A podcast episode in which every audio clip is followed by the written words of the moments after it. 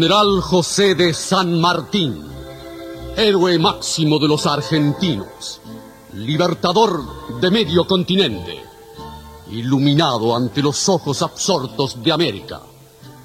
General Don José de San Martín, sublime santo de la espada. En el siglo XVIII, los filósofos idealistas alemanes decían que solo es real el pensamiento y no las cosas que lo originan. Es decir, la importancia real es la forma en la que se construye un pensamiento sin importar que ese pensamiento tenga nada que ver con la realidad, pero sí con la visión que ese pensamiento ofrece de la realidad. Todo esto traducido a términos criollos significa que con tal de meterte cualquier mierda en la cabeza, no importa la sarta de mentiras e idioteces que tengan que inventar, lo importante es que en tu cabeza se instale el pensamiento que te quieren implantar. De eso se trata el sistema educativo hoy en día, de imponerte dogmas preestablecidos, aunque estén basados en premisas absolutamente falsas. Desde la Revolución Francesa en adelante empieza una estandarización de la educación, lo cual le va a permitir a las élites gobernantes tener la hegemonía cultural sobre la población, es decir, ejercer el control total de la información. Entonces, en los centros de educación ya no se transmiten conocimientos, sino que se transmite el hegemón, o sea, se transmite lo que la casta gobernante considera que vos, tenés que saber o pensar para que no haya conflictos con el status quo, con lo establecido. Entonces ya no importa la realidad ni la búsqueda de conocimientos para conocer los hechos empíricos, sino la idea que la élite mediante su hegemonía cultural quiera transmitir a la población. Por lo tanto, si a la casta gobernante le conviene que vos pienses que cierto personaje fue un héroe, por más que los hechos muestren que ese personaje fue un fraude, el sistema te va a adoctrinar desde chico para inculcarte que fue un héroe. La hegemonía impone el relato por sobre la realidad fáctica. Todo esto lo utilizaron para meternos muchísimas ideas que nosotros tenemos preconcebidas como ciertas durante muchísimo tiempo, solo porque es con lo que crecimos, lo que nos enseñaron, o mejor dicho, lo que nos inculcaron cuando éramos chicos. En este video quiero darles un punto de vista diferente sobre las independencias del general San Martín que nunca te van a dar en ninguna escuela, universidad o documentales oficiales. Nunca vas a escuchar a un profesor decirte que San Martín era un masón, cipayo, militar, mercenario, traidor a la patria. Uy, estoy haciendo spoiler del resto del video. en fin, el relato oficial respecto a este asunto es claro y simple. San Martín, Bolívar y todos los protagonistas de las independencias son héroes, semidioses, intocables, y los españoles eran malvados opresores, eran demonios con forma humana básicamente. Eso es lo que te contaron cuando eras chico, es lo que le siguen contando a los chicos hoy en día y es lo que la grandísima mayoría de la gente tiene como creencia incorporada. Hay gente que ni sabe lo que hizo San Martín, pero aún así lo tienen en un pedestal como un ídolo intocable. Cualquier intento de revisionismo histórico en este asunto es inmediatamente rechazado por el sistema. Me gustaría que nos diera su opinión sobre este grupo de historiadores revisionistas, que yo estoy seguro usted los ha escuchado, los ha visto, quizás algunos los ha leído, que, están hablando de una historia distinta ¿no? a las que nos han contado. Es decir, eh, algo un poco más ah, conspiranoico, un poco más enrevesado eh, de, lo que nosotros entendemos, ¿no? Ahí está en Argentina un historiador que se llama Patricio Lons, aquí en Ecuador hay uno que se llama Francisco Núñez del Arco, en España, bueno, está María Elvira Pérez Roca, eh, Pedro Insúa, que hablan de, de todo lo que hay detrás de la leyenda negra, de la hispanofobia, y bueno, ellos hablan de que básicamente lo que se resume es que estuviésemos mejor si no nos hubiésemos independizado. Y por supuesto, bueno, piensan que, Miranda, que Bolívar, que San Martín eran todos agentes ingleses provenientes de la logia Lautaro y todo el tema. ¿Qué se le dice a la gente que se deja seducir por este tipo de información? Yo la, verdad que a los que escriben eso, mucho para decirles no tengo. A los que leen eso, les digo que este, realmente se informen, que no se dejen seducir por este tipo de cosas y que en todo caso, los latinoamericanos no tenemos que discutir qué tipo de dominación nos conviene, porque esta gente está planteando que nos conviene la dominación hispánica y otros plantean que nos conviene la dominación inglesa. Evidentemente optamos por la independencia, ¿no? Con gente muy valiosa como Bolívar, como Sucre, como San Martín, como tantos otros, ah. eh, así que eh, la verdad que volver a hablar de esto es en este momento además me parece que... A continuación vamos a ver que no, no es conspiranoia como intenta ridiculizar este mediocre de Felipe Piña a la visión hispanista sobre las independencias y sobre los falsos próceres impuestos por este sistema. Arranquemos.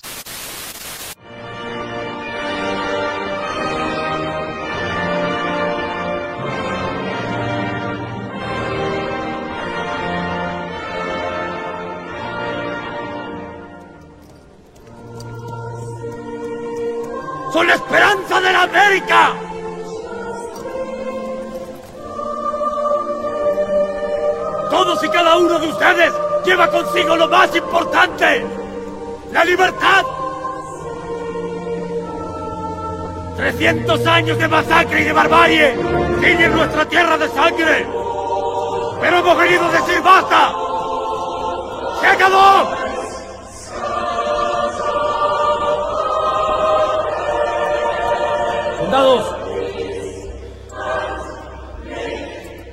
Se me llena el corazón al ver tantos guerreros dispuestos. Nuestros hijos y los hijos de nuestros hijos recordarán este momento con orgullo. Porque le dejaremos una tierra digna de ser vivida. Vamos a situarnos en los años 1700 en adelante. En este momento de la historia nos encontramos que la geopolítica de los piratas británicos empezaba a girar en torno a dos objetivos principales y claramente definidos. En primer lugar, obtener puertos libres en el Atlántico y Pacífico Sur para poder romper la supremacía comercial de España.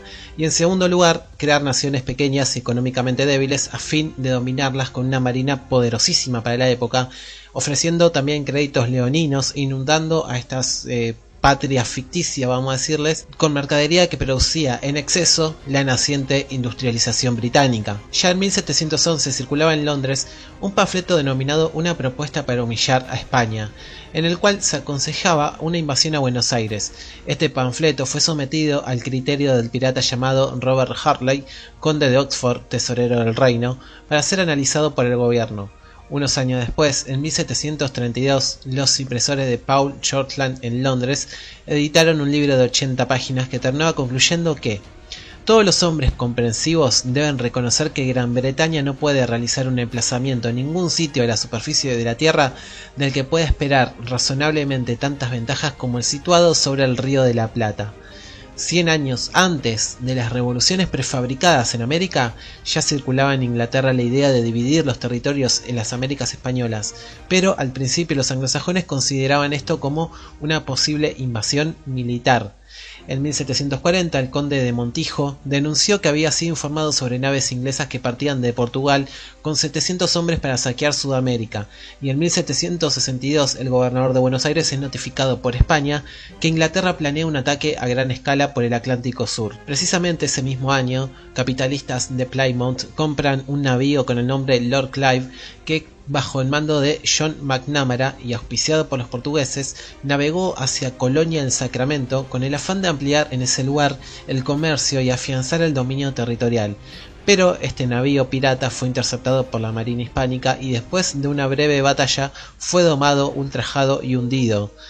Para ese entonces, las incursiones británicas en las Américas españolas habían dejado de tratarse de aventuras aisladas para transformarse en una cuestión de Estado para Londres. A esta altura ya se los estudiaba no desde lo militar, sino también desde lo político y lo académico. Por ejemplo, en 1774 se publicó un libro de Thomas Falkner, A Description of Patagonia, este tal Thomas Falkner fue uno de los jesuitas expulsados por el rey Carlos III en 1767 y escribió este libro en el que alentaba la invasión a la Patagonia por parte de Inglaterra, obviamente. Sin embargo, los británicos son de todo, pero estúpidos a nivel político al menos no lo son. Sabían que una invasión militar a las Américas españolas resultaría invariablemente en fracaso rotundo. Entonces hicieron uso de su famoso lema, divide et impera, divide y vencerás desde las sombras de las logias masónicas británicas se empezaron a tejer complots para ir sembrando en la Hispanoamérica la semilla del separatismo. Para esto necesitaban cipayos, es decir, títeres vendidos al poder masónico, pero estos títeres tenían que ser criollos, hispanos, que cumplan con los designios de los planes británicos operando desde adentro, o sea, desde adentro de la gran patria grande que se pretendía balcanizar. Para esto reclutaron a muchísimos traidores mercenarios, siendo los tres más importantes Francisco de Miranda, Simón Bolívar y José de San Martín. Estos traidores se iniciaron todos en la masonería, como les voy a contar ahora, pero además ellos mismos fundaron logias, principalmente Francisco de Miranda, el cual de los tres fue el que más logias fundó y el que más actuó como actor intelectual de la balcanización de América en favor de los intereses anglosajones y masónicos. La logia Lautaro es quizás la logia más conocida por todos porque fue la sociedad secreta clave para llevar a cabo la balcanización del virreinato del Río de la Plata. Fue la filial masónica más importante para operar en estas tierras a través de sus miembros como San Martín. Ahora bien, hay muchos, más que nada sanmartinianos y nacionalistas, que se niegan a aceptar tanto el carácter masónico de la logia Lautaro como el carácter masónico de San Martín. Por eso dicen que ni la logia Lautaro era masónica y que San Martín tampoco era masón. Empecemos por el argumento de que la logia Lautaro no era masónica. Los sanmartinianos se niegan a aceptar que la logia Lautaro era una logia masónica. Ellos dicen que era una logia independiente. Esto no es así en lo absoluto. Ya de entrada la palabra logia es una denominación 100% masónica. La palabra logia es un invento masónico. Ellos lo sacaron del griego logos, que está ligado a la palabra lógica. La masonería, al ser una organización que dice anteponer el libre pensamiento y la lógica ante los dogmas, empezó a usar la palabra logia para denominar a los distintos grupos de masones que se iban surgiendo y que se iban reuniendo en secreto en diferentes lugares.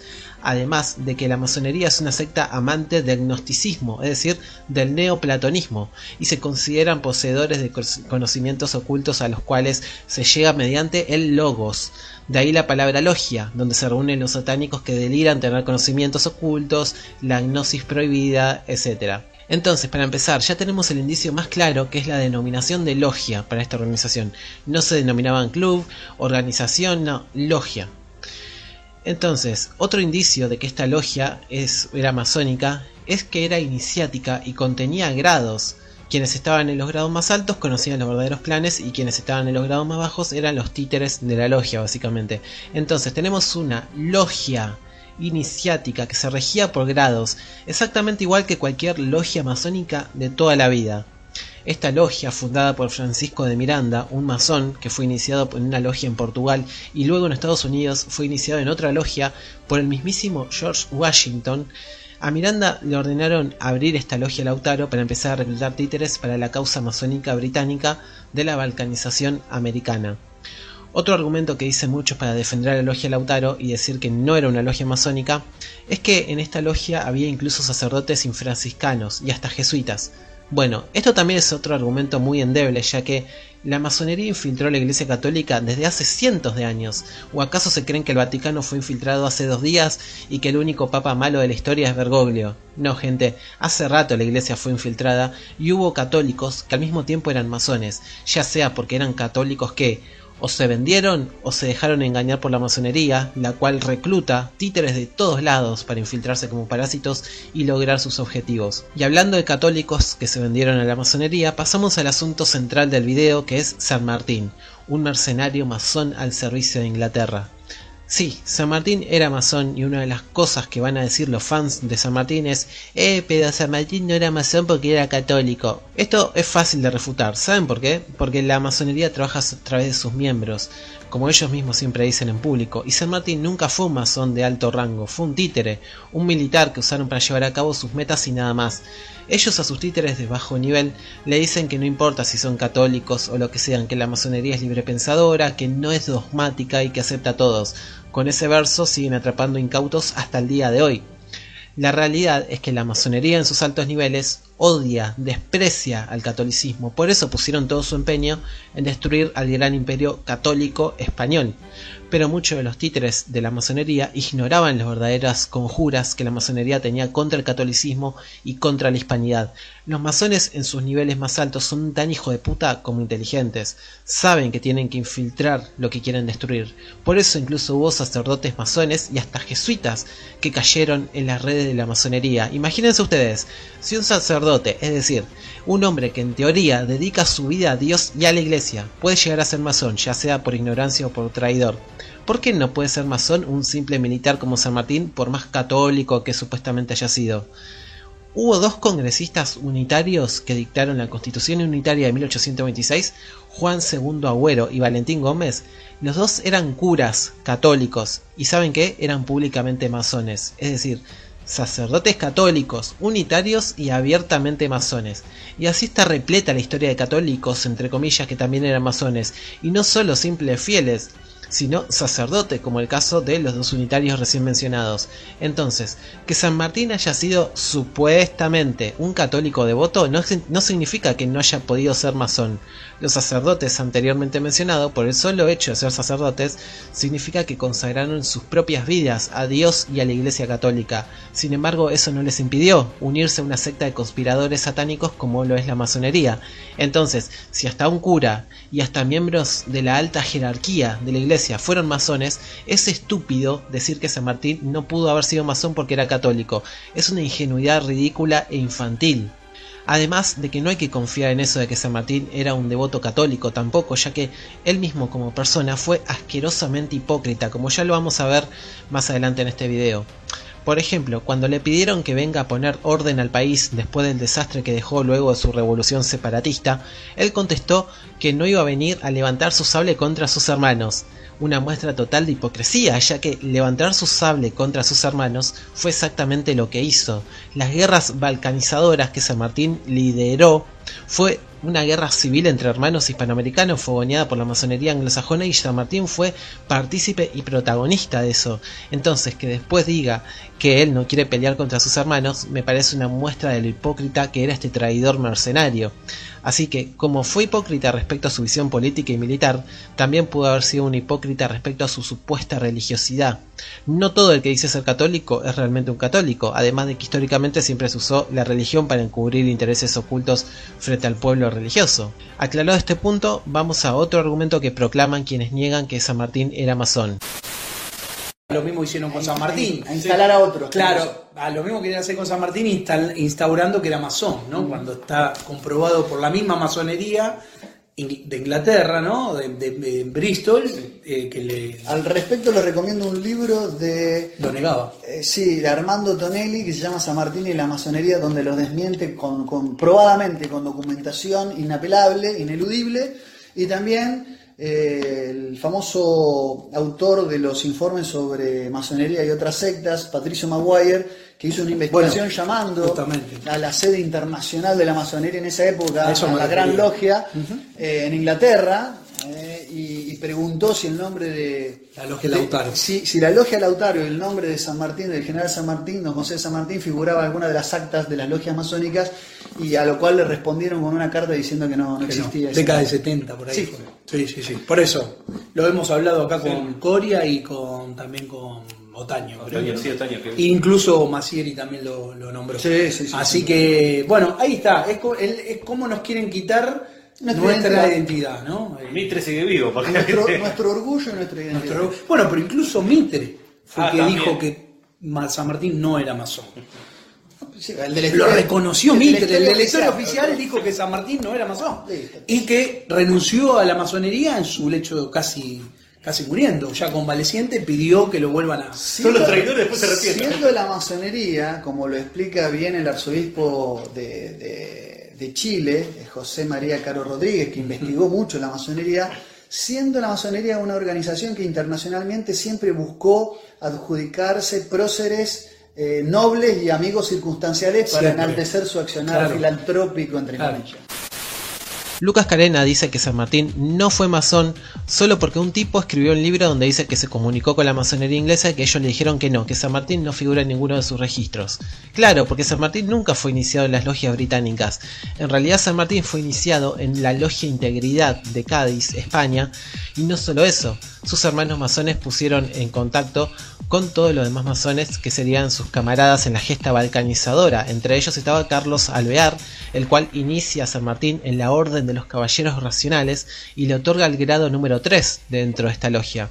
Luego, Alvear, junto con San Martín, Sapiola y Chilabert, crean en Inglaterra otra secta llamada Orden de los Caballeros Racionales número 7 y más tarde el mismo Alvear fue a Estados Unidos donde se inició en una logia estadounidense llamada Logia Federal número 15 de Washington DC. San Martín, ya cuando estaba exiliado después de todo lo que hizo, asiste a reuniones masónicas de la logia Saint Andrew en Londres y más tarde en Bruselas se incorpora a la logia Perfecta Amistad, logia que mandó hacer una moneda de plata en honor a San Martín Y finalmente, cuando se va a Francia, participa frecuentemente en las reuniones masónicas de una logia llamada Evry, con su mejor amigo, un masón llamado Alejandro Aguado. Con lo cual vemos que sí, San Martín fue asquerosamente masón. Fue iniciado en una logia en Cádiz y luego fue miembro activo de las actividades de sus hermanos masones y siempre estuvo rodeado de masones de alto nivel, aunque él no fue nunca, nunca fue un masón de alto nivel. Fue solo un títere, miembro de estas logias, a las que en alguna que otra ocasión quiso desobedecer también, ya que San Martín siempre fue un mercenario y a lo largo de su vida siempre actuó como tal. Por eso constantemente también desobedeció órdenes de sus superiores militares, algo para nada profesional en un militar de carrera. Pasa que en muchas veces recibió órdenes que iban en contra de lo que le habían ordenado desde las logias inglesas, y él como mercenario que era, obedecía a sus verdaderos amos y no a sus superiores militares. En fin, el 24 de mayo de 1814 a San Martín se le ordena abrir otra logia más en Córdoba, así como el masón Carlos Alvear fundó varias logias por orden de sus superiores masones, San Martín hizo lo mismo y así nació la secta Lautaro de Córdoba, que también estaba dedicada a reclutar miembros para el plan de balcanizar Sudamérica. Por cierto, una embarcación de piratas ingleses que vino a luchar por la balcanización en Perú también nombró a todas sus flotas con nombres de indígenas. Lo hacen para ganar la simpatía entre autóctonos. Por eso estos masones le pusieron Lautaro a la logia que lideraba la revolución en Argentina. También San Martín fundó en 1821 la Logia Paz y Perfecta Unión en Lima, Perú, que hoy en día se llama la Gran Logia de Perú, es la sede central de la masonería en Perú. Ahora bien, como dije antes, hay gente que se niega a aceptar que la logia Lautaro era masónica por simple capricho realmente. Pero como les expliqué recién, sí era masónica, al igual que las otras 800 millones de sectas logias que fueron creadas a lo largo y ancho de las Américas españolas, todas logias subvencionadas por la masonería británica.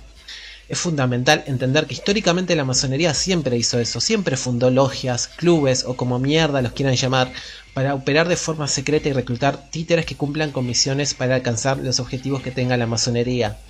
Todas las logias que creó San Martín, o las logias que creó Alvear, o Bolívar, o Francisco de Miranda, todas eran sectas masónicas que en teoría eran independientes, pero en realidad eran parte de la telaraña, y todas respondían a la masonería de Inglaterra. Eso fue así siempre, y lo sigue siendo hasta el día de hoy. Hoy lo vemos, por ejemplo, con el Rotary Club, que en teoría es un club independiente, pero está evidenciado que realmente es una filial de la masonería internacional. Lo mismo pasa con el Hockey Club en Argentina, el Bohemian Grove o Schools and Bonds en Estados Unidos, o todas las fraternidades que existen en, las universidades de élite en Estados Unidos e Inglaterra, como la Phi Beta Kappa o la Delta Kappa, entre otras, que son fraternidades universitarias, pero de carácter iniciático y que son la puerta de entrada de los jóvenes elitistas a la masonería. La masonería siempre hizo eso, incluso, y acá presten mucha atención porque esto es clave, la masonería misma en su momento fue infiltrada por la secta de los Illuminati. Sí, los famosos Illuminati que hoy son tan banalizados, que Hollywood los nombra en sus películas y todo para desvirtuar la historia real. Los Illuminati fueron creados por un judío llamado Adam Weishaupt y casualmente tenían como meta destruir los imperios, las monarquías católicas particularmente. ¿Por qué? Porque ellos venían con las ideas iluministas, idearon la Revolución Francesa y a partir de ahí se crearía un punto de inflexión para crear realmente un orden mundial totalmente controlado por ellos en todos los aspectos. Tengan en cuenta que la Revolución Francesa les permitió, entre otras cosas, estandarizar la educación y como le decía al principio del video, crear un sistema educativo que permite que a los chicos de hoy en día se los adoctrine y se los programe para aceptar los dogmas que la agenda de los poderes fácticos quieran imponer. Los Illuminati, según la historia real, dejaron de existir, pero en realidad solo se infiltraron en las altas esferas de la masonería, sus miembros ya previamente también eran masones, y se convirtieron en los más poderosos maestros masones de Europa y luego de Estados Unidos. Ellos infiltraron la masonería con personajes como el conde Cagliostro, por ejemplo, entre tantos otros, y crearon el rito egipcio de Memphis y Misraim. Y mientras en la masonería común el grado más alto es el número 33, en la masonería egipcia que ellos crearon, vamos a llamarla masonería Illuminati, por decirlo de alguna forma, el grado más alto es el 99, hasta donde se sabe. Y así fue cómo los Illuminati se apropiaron de la mismísima masonería para imponer sus agendas. Pasaron a ser los maestros superiores de todos los masones del mundo y simultáneamente, luego de esa infiltración, empezaron a poner en marcha las operaciones para empezar con las independencias americanas, mediante las infiltraciones y las creaciones de logias como la propia logia Lautaro.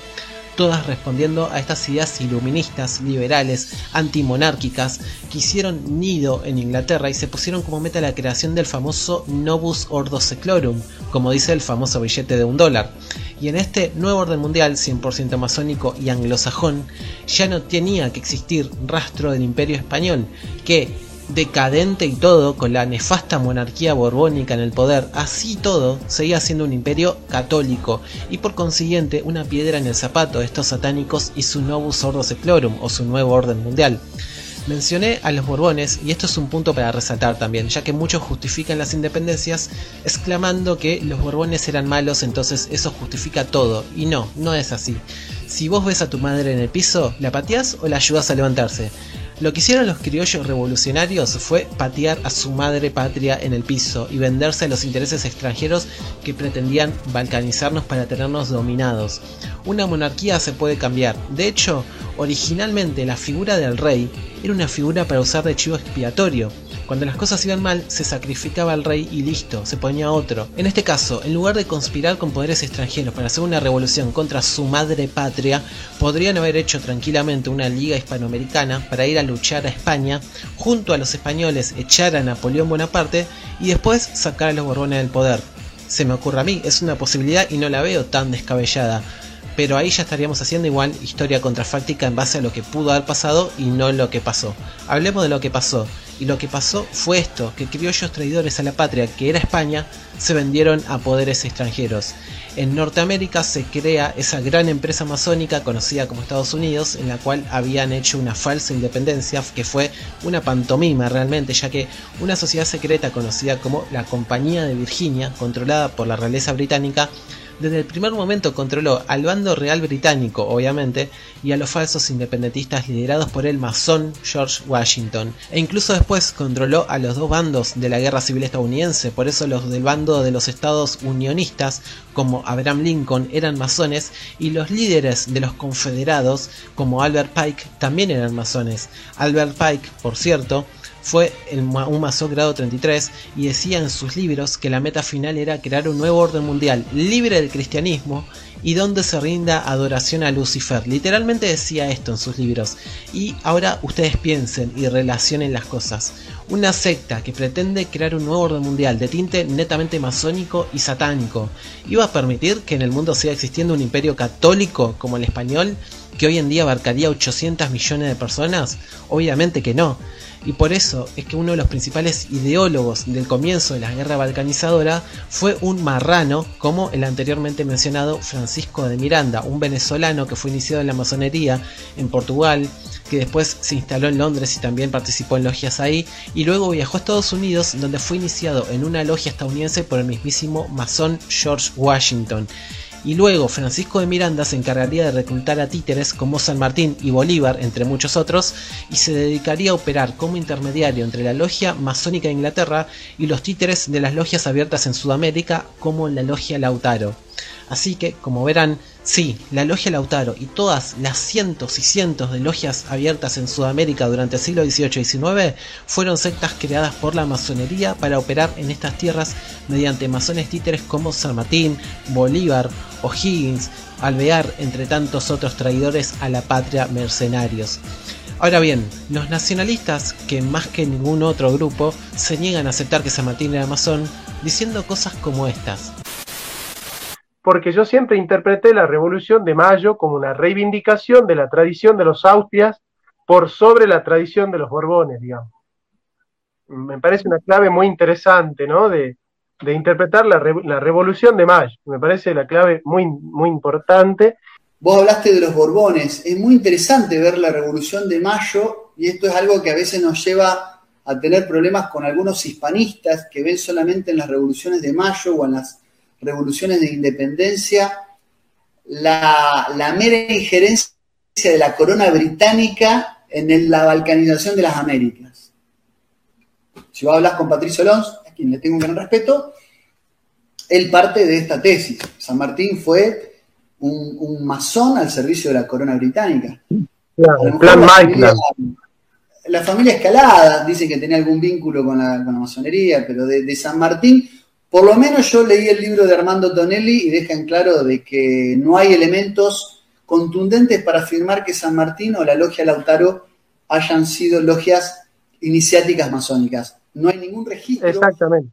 en la gran logia de. Inglaterra de que, de que la, exactamente, que la logia lautarina haya, a ver, vos estabas planificando, era una, era una asociación discreta, por momentos secreta, pero bueno, estaban formando una, estaban planificando una revolución, ¿qué querían? Que salgan con panfletos a, a revelar sus planes, era, sí, era una, eh, una agrupación que secretamente planificaba una revolución. Nosotros nos independizamos de una Francia, no, perdón, de una España no Una solo... España francesada.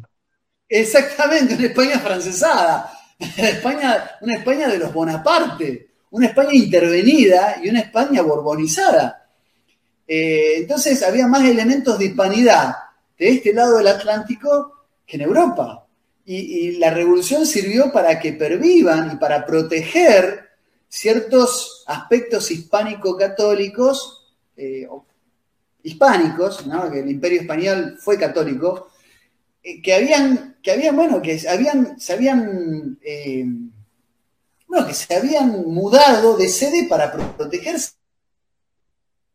Eh, La interpretación que hace el filósofo protestante Jonathan Ramos sobre las independencias es lisa y llanamente ridícula, sin pies ni cabezas. Es una interpretación basada en la nada misma, con el único fin de tener algo a que aferrarse para no aceptar el hecho que la realidad marca, es decir, que las revoluciones no fueron independentistas, ni mucho menos reivindicadoras de la Casa de los Austrias, sino todo lo contrario.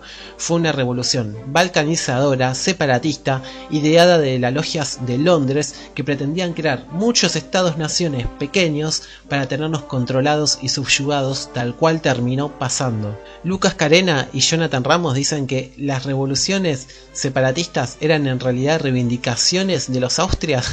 Sin embargo, Manuel Belgrano quería poner un rey Borbón en Argentina. Curiosa reivindicación de la Casa de los Austrias por sobre los Borbones, ¿no?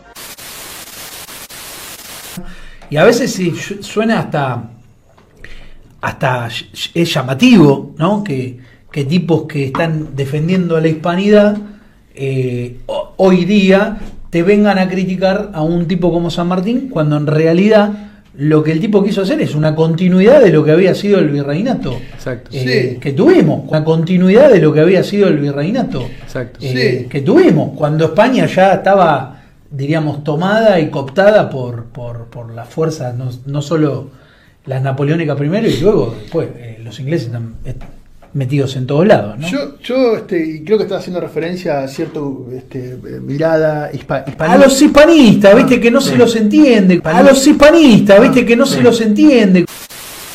Esto es otro dislate. Decir que San Martín en realidad luchó por la conservación del virreinato es una mentira y una burrada tremenda. San Martín se encargó de hacer literalmente todo lo contrario. Su gesta balcanizadora se trataba de cumplir los designios del plan británico que como dije antes consistía en la división del sur del continente para impedir la formación de un gran estado bioceánico poderoso y por el contrario tenían que crear eh, numerosos estados débiles fáciles de controlar con la política británica. Y eso fue exactamente pero exactamente lo que hizo San Martín. Cuando se libera entre comillas a Chile San Martín pudo haber obedecido órdenes de su superior de Buenos Aires y anexar Chile a Argentina para crear una nación con acceso a los dos océanos. Pero San Martín desobedeció a los mandos de Buenos Aires cambió de bandera con su ejército y declaró a Chile como país independiente, cumpliendo la orden británica que consistía en impedir la creación de un estado bioceánico y crear países chiquitos fáciles de controlar. Así que evidentemente ahí no hay ninguna intención de San Martín por querer conservar el formato del virreinato del Río de la Plata. Porque tomen la dimensión de lo que hizo San Martín. Voy a ponerles este ejemplo. Supongamos que yo soy un general del ejército y me mandan a recuperar las Islas Malvinas. Yo voy con mi ejército, con la bandera argentina como emblema, y recupero las Malvinas. Pero una vez que eché a los invasores ingleses, agarro, cambio de bandera y declaro las Malvinas como país independiente. Sería una total y absoluta deslealtad y una acción totalmente separatista, ¿no es cierto? Es lo que cualquier persona coherente diría. Bueno, eso es exactamente lo que hizo San Martín. Otra muestra de que San Martín era un balcanizador es su posición respecto a Uruguay. San Martín y otras personas de importancia como Porredón preferían mantener una política a favor de Portugal antes que apoyar a Artigas y anexar Uruguay a la Argentina como quería Artigas. El comandante Manuel Dorrego era opositor a esta política pro-portuguesa porque obviamente vio que se trataba de balcanizar aún más estas tierras, entonces fue arrestado y desterrado de Argentina. San Martín escribió una carta sobre esto diciendo Vaya con Dios, Dorrego, lástima, es una gran pérdida la de este hombre que de haber sido más moderado hubiera podido ser útil a su patria. El sinvergüenza de San Martín básicamente lo que dijo en esta carta fue Qué boludo este Manuel Dorrego. Si se hubiera quedado en el molde hubiese sido más útil a nuestros planes balcanizadores. En todo caso, desde una óptica pro independencias, Manuel Dorrego fue mucho más útil a la causa que San Martín, ya que al menos Dorrego luchó contra realistas en Tucumán y Salta y llevaba 21 heridas de combate por luchar en estos territorios que San Martín había abandonado, ya que no formaban parte del plan inglés que él seguía ni formaban parte de sus intereses y ambiciones personales que los estaban enmascarando en un falso patriotismo y en un falso idealismo independentista, que al menos Dorrego sí tenía, equivocado o no, él creía las independencias de las monarquías eh, de España. Manuel Dorrego fue asesinado por la masonería mientras que San Martín fue protegido hasta el resto de sus días en Londres, entonces ahí se nota la diferencia entre un hombre que luchó realmente por lo que él creía que era correcto para la patria y otro que luchó por los intereses de la logia. Lo mires por donde lo mires, queda en claro que el mito de San Martín, héroe patriota, es una vil mentira del sistema.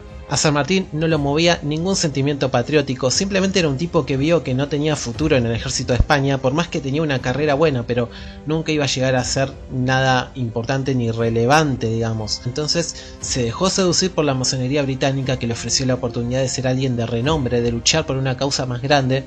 El diablo, como siempre, usa la avaricia y el ego y el narcisismo de las personas para atraparlas, para seducirlas. Así fue el caso de San Martín con la masonería. Contrariamente a lo que dice el mito del héroe patriota que luchó por pura nobleza para liberar a los oprimidos, la realidad era todo lo contrario. la realidad es que solamente era un hombre con ambiciones que vio mejores oportunidades en la gesta balcanizadora de las Américas españolas, traicionando a su verdadera patria, que era España, y poniéndose al servicio de los intereses británicos, siendo el ejecutor del plan británico masónico para fragmentarnos y dominarnos. Lo que pasó en Perú deja claro que San Martín era un tipo que no le importaba desobedecer a sus superiores y hasta traicionar, bueno, de hecho traicionó a su patria España, ¿no? Eh, luego su carrera militar se vio plagada de desobediencias. El tipo tenía un clarísimo afán de poder. Fíjense que las tropas leales a España derrotan a Manuel Belgrano en el norte argentino y San Martín, en teoría, recuperaría esos territorios de las manos de los españoles para hacerlo, dice, bueno, voy a atacarlos por la retaguardia. Entonces primero se va hasta Mendoza, donde se declara gobernador. Quiere cruzar a Chile, pero se encuentra con que España recuperó Chile. Entonces San Martín, junto con otros separatistas chilenos traidores a España, después de cruzar los Andes, ataca a los realistas en la batalla de Chacabuco, luego los termina de derrotar en la batalla de Maipú y con esto libera, entre comillas, a Chile. De ahí se va a Perú, cuando llega es declarado libertador de Perú. Va, en realidad él se autodeclara libertador de Perú y no vuelve a atacar a los españoles por la retaguardia en el norte argentino como se suponía que tenía que hacer, sino que se proclama protector de Perú y se queda gobernando ahí y se empieza a ocupar de querer anexionar Ecuador como parte de Perú, dejando abandonadas a las tres provincias del norte argentino que según bajo su propia lógica estaban bajo las garras de los malvados opresores españoles. Sin embargo, al propio San Martín le chupó tres huevos todo esto y dejó abandonadas a su suerte a las provincias norteñas argentinas. La excusa de San Martín para no volver a liberar, entre comillas, a las provincias del Alto Perú fue que le agarraron fuertes dolores en el pecho, pobrecito, y usando las supuestas inclemencias del clima y de la geografía del lugar, dimitió y le entregó el control del ejército a otro general, y él, para salvarse, pidió que una escuadra aproximadamente de mil hombres fueran a escoltarlo por el mismo camino que él decía que le había hecho mal a su salud y por el cual no podía comandar a su ejército, o sea, en definitiva, una traición total y absoluta a su gente, a sus superiores, que como vimos, ya era una costumbre de San Martín ser desleal con sus superiores. ¿Y todo por qué? porque San Martín obedecía las órdenes de la logia masónica a la que pertenecía y a los planes ingleses. Cuando un masón se inicia, no jura lealtad a la patria, no jura lealtad al rey, al Estado, ni al gobierno de un país, ni a nada, le jura fidelidad a la logia. Por eso San Martín constantemente se cagó en todos sus superiores cuando fue necesario, porque no obedecía a ellos, era un mercenario que obedecía a los masones que ya le habían instruido cuáles eran las cosas que él tenía que hacer y cuáles eran las cosas que no tenía que hacer. Volver a recuperar las provincias del Alto Perú de las manos de los españoles era una cosa que no tenía que hacer. Y por más que él dijo que la iba a hacer, no la hizo. ¿Por qué? Porque no formaba parte del plan británico que él seguía.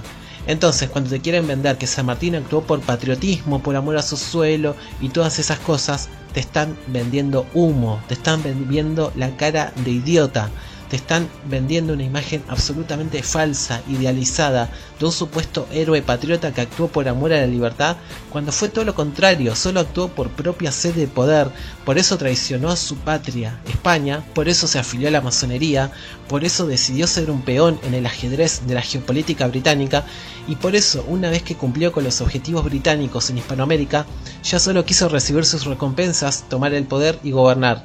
Eso sí, siempre favoreciendo a sus jefes ingleses. De hecho, lo primero que hizo fue justamente endeudar a Perú con la banca usurera inglesa. Ese fue el plan desde el principio, crear patrias ficticias, países chicos, débiles y endeudarlos con la banca internacional para tener a estos países dominados tal cual terminó sucediendo. San Martín fue siempre solamente un títere de la masonería, actuó todo el tiempo rodeado de ingleses, sus más allegados eran ingleses, llegó a América en una fragata inglesa, cuando liberó, entre comillas, a Perú, en su momento quería un príncipe británico o de algún otro país de Europa para que ejerza la regencia sobre Perú, para que vean el nivel de cipallismo de este tipo, y lo más importante de todo, no cuestiono la gran capacidad de San Martín como militar. Sin embargo, si salió victorioso fue gracias a la masonería y les voy a explicar por qué digo esto. Inglaterra en todo momento financió e instruyó a San Martín en todos sus actos. Cuando San Martín, entre comillas, libera a Perú, lo hace entrando a Lima, una ciudad que ya estaba desocupada.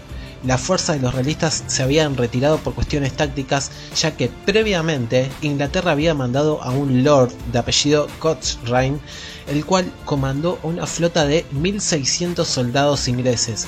Básicamente eran unos piratas que actuaban bajo las órdenes del gobierno británico, pero navegaban con la bandera de Chile. Y a sus flotas las camuflaron con nombres americanos como Lautaro, Moctezuma, Independencia, entre otros.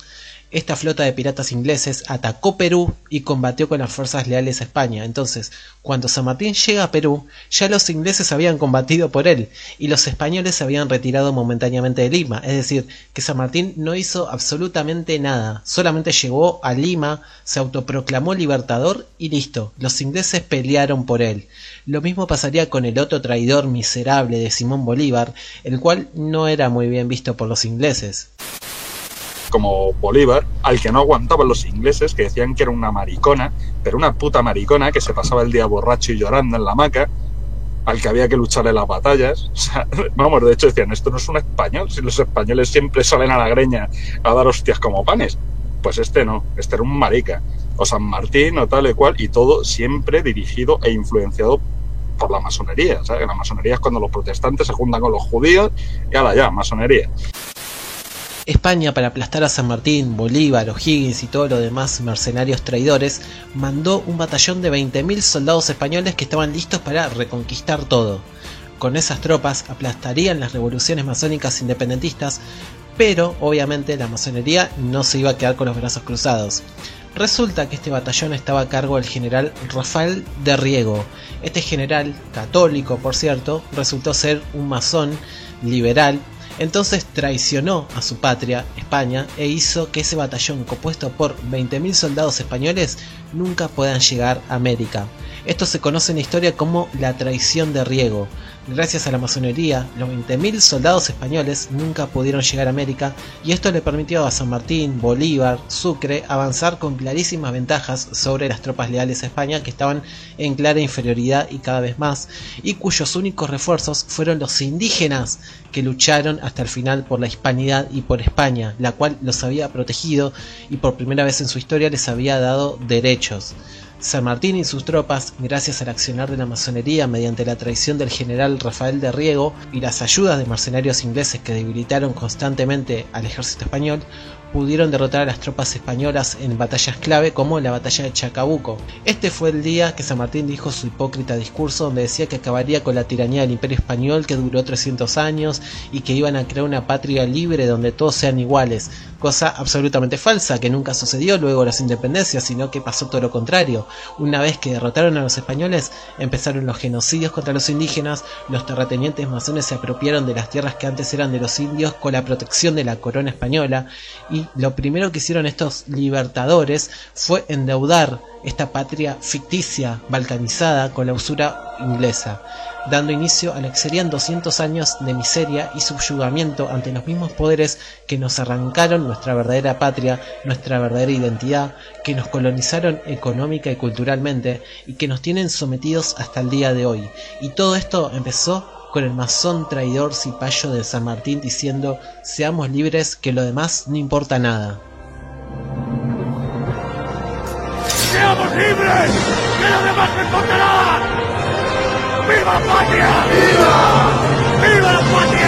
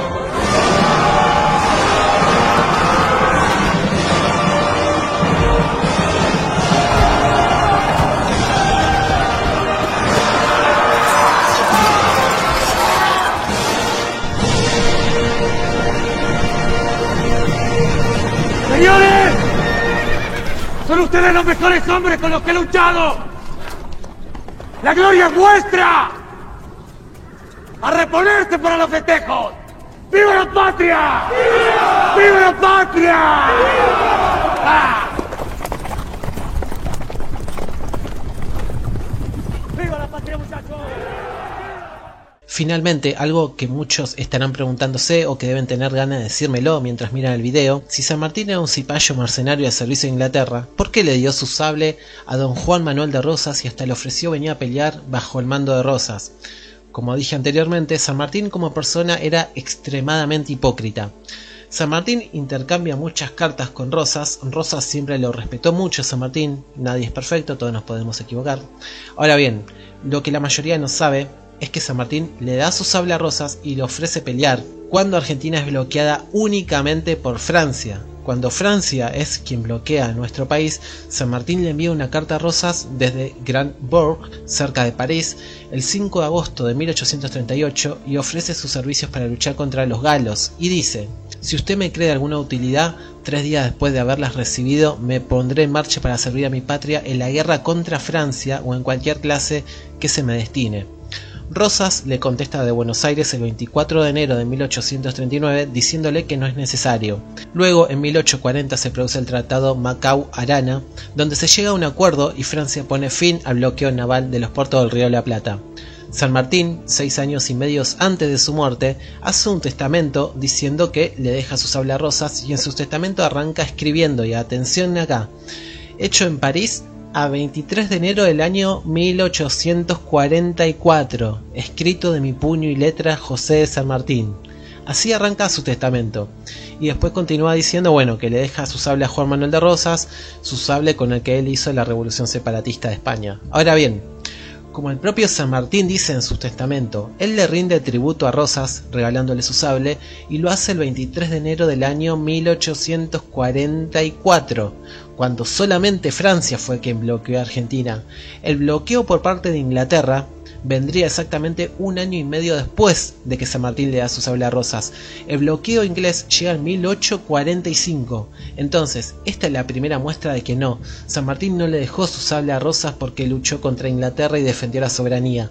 Le dejó su sable a Rosas antes de que Rosas pelee contra Inglaterra en la batalla de Obligado. Ahora bien, ¿qué hizo San Martín cuando fue Inglaterra la que inició un bloqueo naval contra Argentina? Bueno, intercambió correspondencias que fueron luego publicadas por diarios en Londres y París. En estas cartas San Martín no solo no condena el ataque inglés, como hubiese correspondido a un patriota preocupado por su país, sino que solo expresaba sus dudas sobre las posibilidades de éxito de la flota inglesa. Es decir, lejos de defender a Argentina y reivindicar a Rosas y repudiar el ataque inglés contra Argentina, San Martín solo se limitó a actuar casi como un consejero militar de Inglaterra, preocupado por si Inglaterra podía fracasar o no. La carta que escribió este cipayo traidor está fechada el 28 de diciembre del 1845, es decir, al comienzo del mismo bloqueo y remitida desde Nápoles al cónsul argentino en Londres, George Dickinson, y dice, entre otras cosas, por conducto del caballero Jackson, se me ha hecho saber los deseos de usted relativos a saber mi opinión sobre la actual intervención de la Inglaterra y Francia en la República Argentina. No solo me presto gustoso a satisfacerlo, sino que lo haré con la franqueza de mi carácter y con la más completa imparcialidad. Acá es un punto que yo resalto, porque yo, si se trata de mi patria, no soy imparcial. Eh, voy a defender a mi patria ante quien sea, no voy a actuar de forma imparcial, pero San Martín acá destaca su completa imparcialidad. Continúa diciendo San Martín. No creo oportuno entrar a investigar la justicia o injusticia de la citada intervención, como tampoco los prejuicios que de ella resultarán a los súbditos de ambas naciones con la absoluta paralización de sus correlaciones comerciales, igualmente de que la alarma y desconfianza que naturalmente habrá producido en los nuevos estados sudamericanos la injerencia de dos naciones europeas en sus contiendas interiores. Y solo me ceñiré a demostrar si los dos estados interventores conseguirán por los medios coercitivos que hasta el presente se han empleado el objeto que se han propuesto, es decir, la pacificación de la Ribera del Plata. Según mi íntima convicción, desde ahora le diré a usted, no lo conseguirán. Por el contrario, la marcha seguida hasta el día de hoy no hará otra cosa que prolongar por un tiempo indefinido los males que tratan de evitar y sin que haya previsión humana capaz de fijar a un término su pacificación como vemos, no solamente no condena el ataque, y no solamente se pone no se pone el lado de Argentina, sino que declara su total imparcialidad, y tampoco hace consideraciones acerca de la injusticia que estaban cometiendo Inglaterra bloqueándonos a nosotros los argentinos, sino que San Martín solo se limita a decir que no obtendrán con él lo que se proponen y además perjudicarán las relaciones comerciales con Argentina lo que es mucho peor, califica el atropello de las potencias europeas como un intento de pacificación. O sea, San Martín creía que los ingleses no venían a pacificar y que básicamente lo que se concluye de eso es que entonces el malo era Rosas que estaba tratando de armar guerras civiles y bloqueando el libre comercio y todo eso, ¿no? Es decir, reconociendo, estaba San Martín en su propia opinión, que bloqueo anglosajón contra la Argentina de Rosas era justo y que estaba apoyado en una causa correcta, para pacificación, dice él. O sea, que no critica el ataque ni lo descalifica en cuanto a sus intenciones, solo demuestra su desacuerdo con la forma, es decir, básicamente lo que pensaba y expresó San Martín era que las intenciones inglesas estaban bien, pero que militarmente no era la forma porque no iban a poder ganar.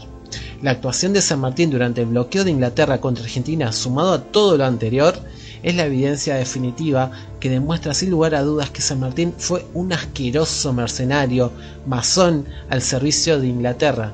Está tan a simple vista que quien a esta altura y después de conocer todo esto se niega a reconocerlo es por puro fanatismo dogmático y nada más.